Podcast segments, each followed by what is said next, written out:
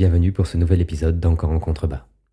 Je suis Guillaume Ribes, psychopraticien spécialiste des sujets touchant à l'éco-anxiété, la douance, l'identité, mais aussi au deuil et à la fin de vie. Après le pas de côté effectué il y a 15 jours, revenons, si vous le voulez bien, de manière détournée à l'actualité. Car c'est aujourd'hui de génération que l'on va parler. Plus particulièrement du millefeuille générationnel et de ses conséquences sociales à ne pas sous-estimer. Nos aïeux étaient-ils contemporains de leurs arrière-grands-parents? La réponse, euh, l'histoire des peuples en atteste, est négative.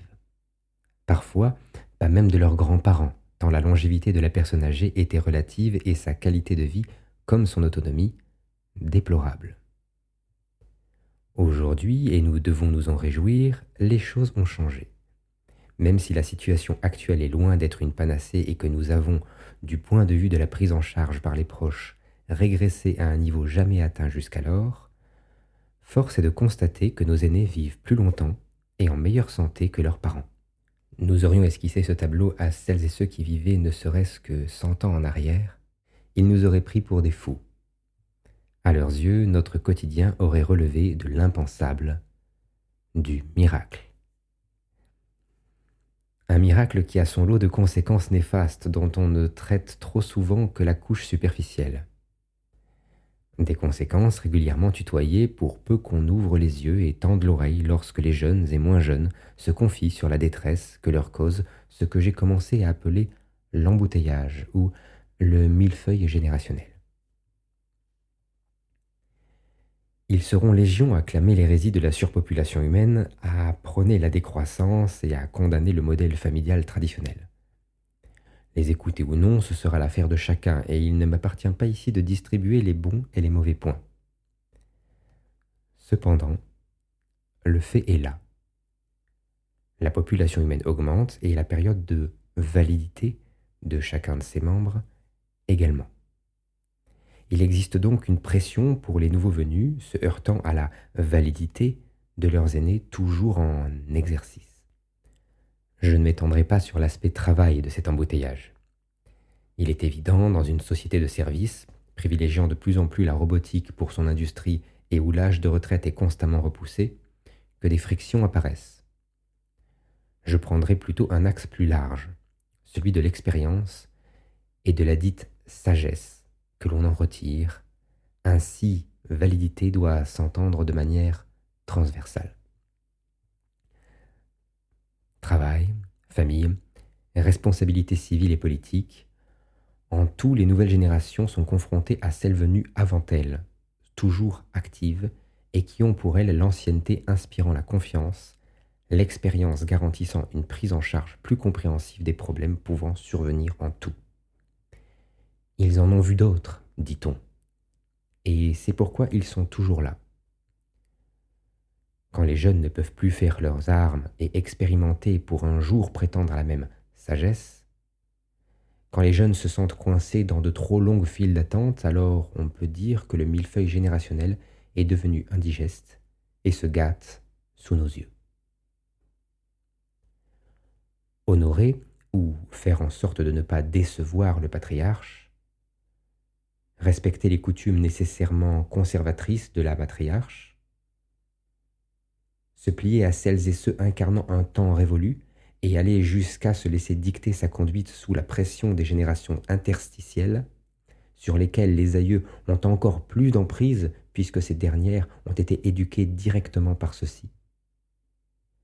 Se marier ainsi, se comporter comme cela, être présent à cette occasion, offrir quelque chose à celle-là et ne jamais pouvoir être au monde comme on l'entend, et ne même pas savoir ce que cela peut bien vouloir dire, sous peine de décevoir quelqu'un.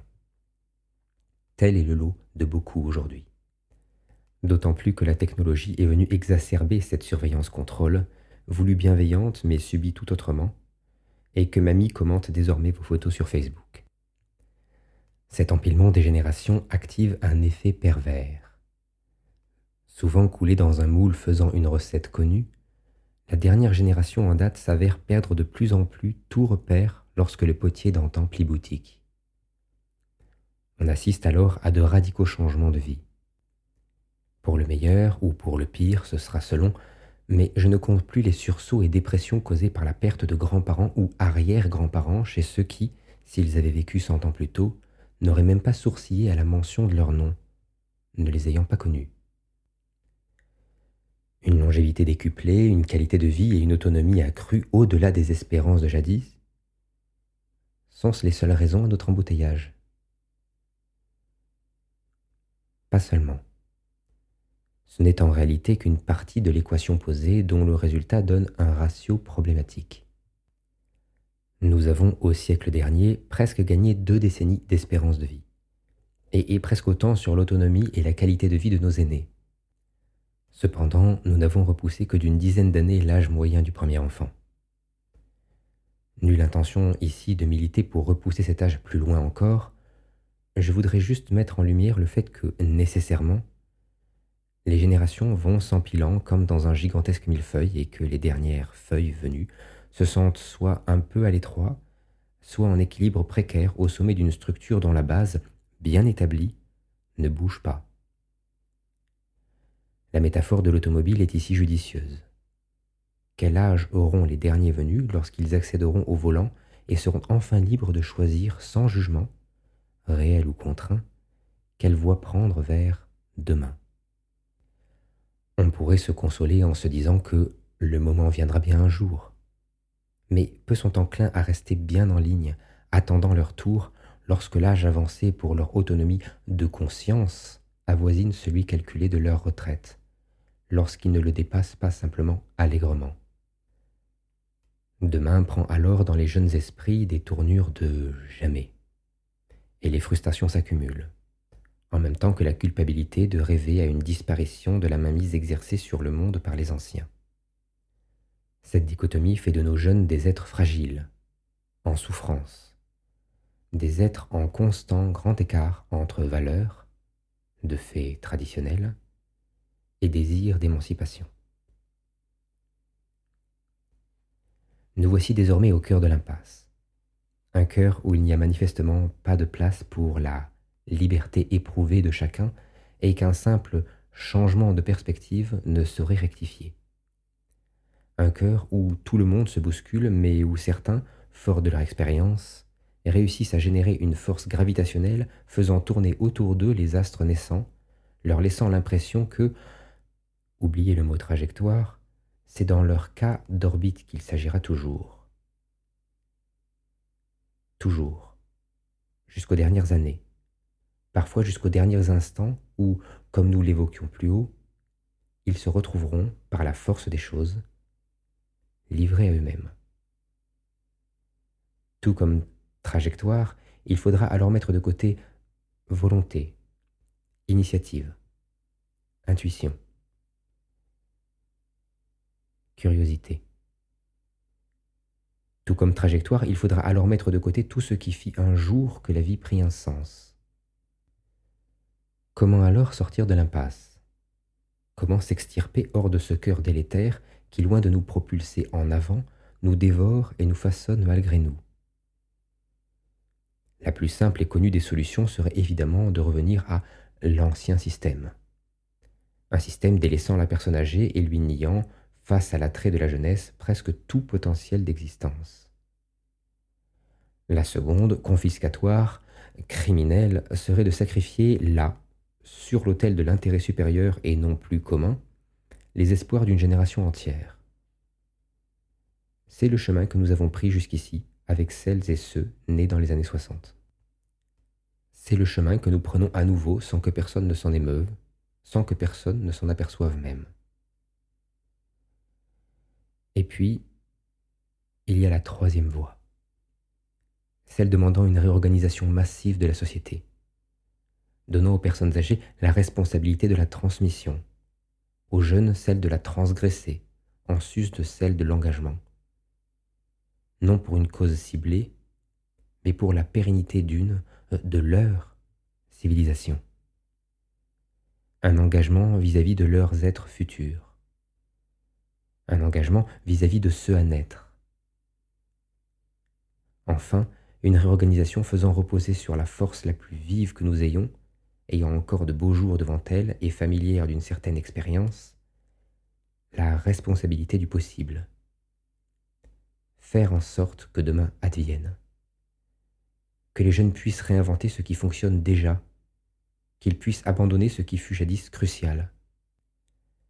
Que les aînés puissent partir fiers non d'eux-mêmes, mais plutôt de ce qu'ils auront légué que tous ceux peuplant l'entre-deux ne voient plus la fin de vie comme cette oisiveté moribonde et chevillée au sentiment d'inutilité, mais comme cette opportunité excitante de partager à leur tour, d'enseigner un savoir-faire, vivre, être, devenir, à de jeunes âmes exaltées. Certains diront que c'est ce que nous faisons déjà, que cela ne peut d'ailleurs que se passer ainsi. Ils n'auront pas tout à fait tort, mais se rendront vite compte que si le monde fonctionne effectivement parfois in fine ainsi, c'est tout de même en se reposant sur un moteur alimenté par la frustration ou la peur de la perte, et non l'enthousiasme d'une transition de vie.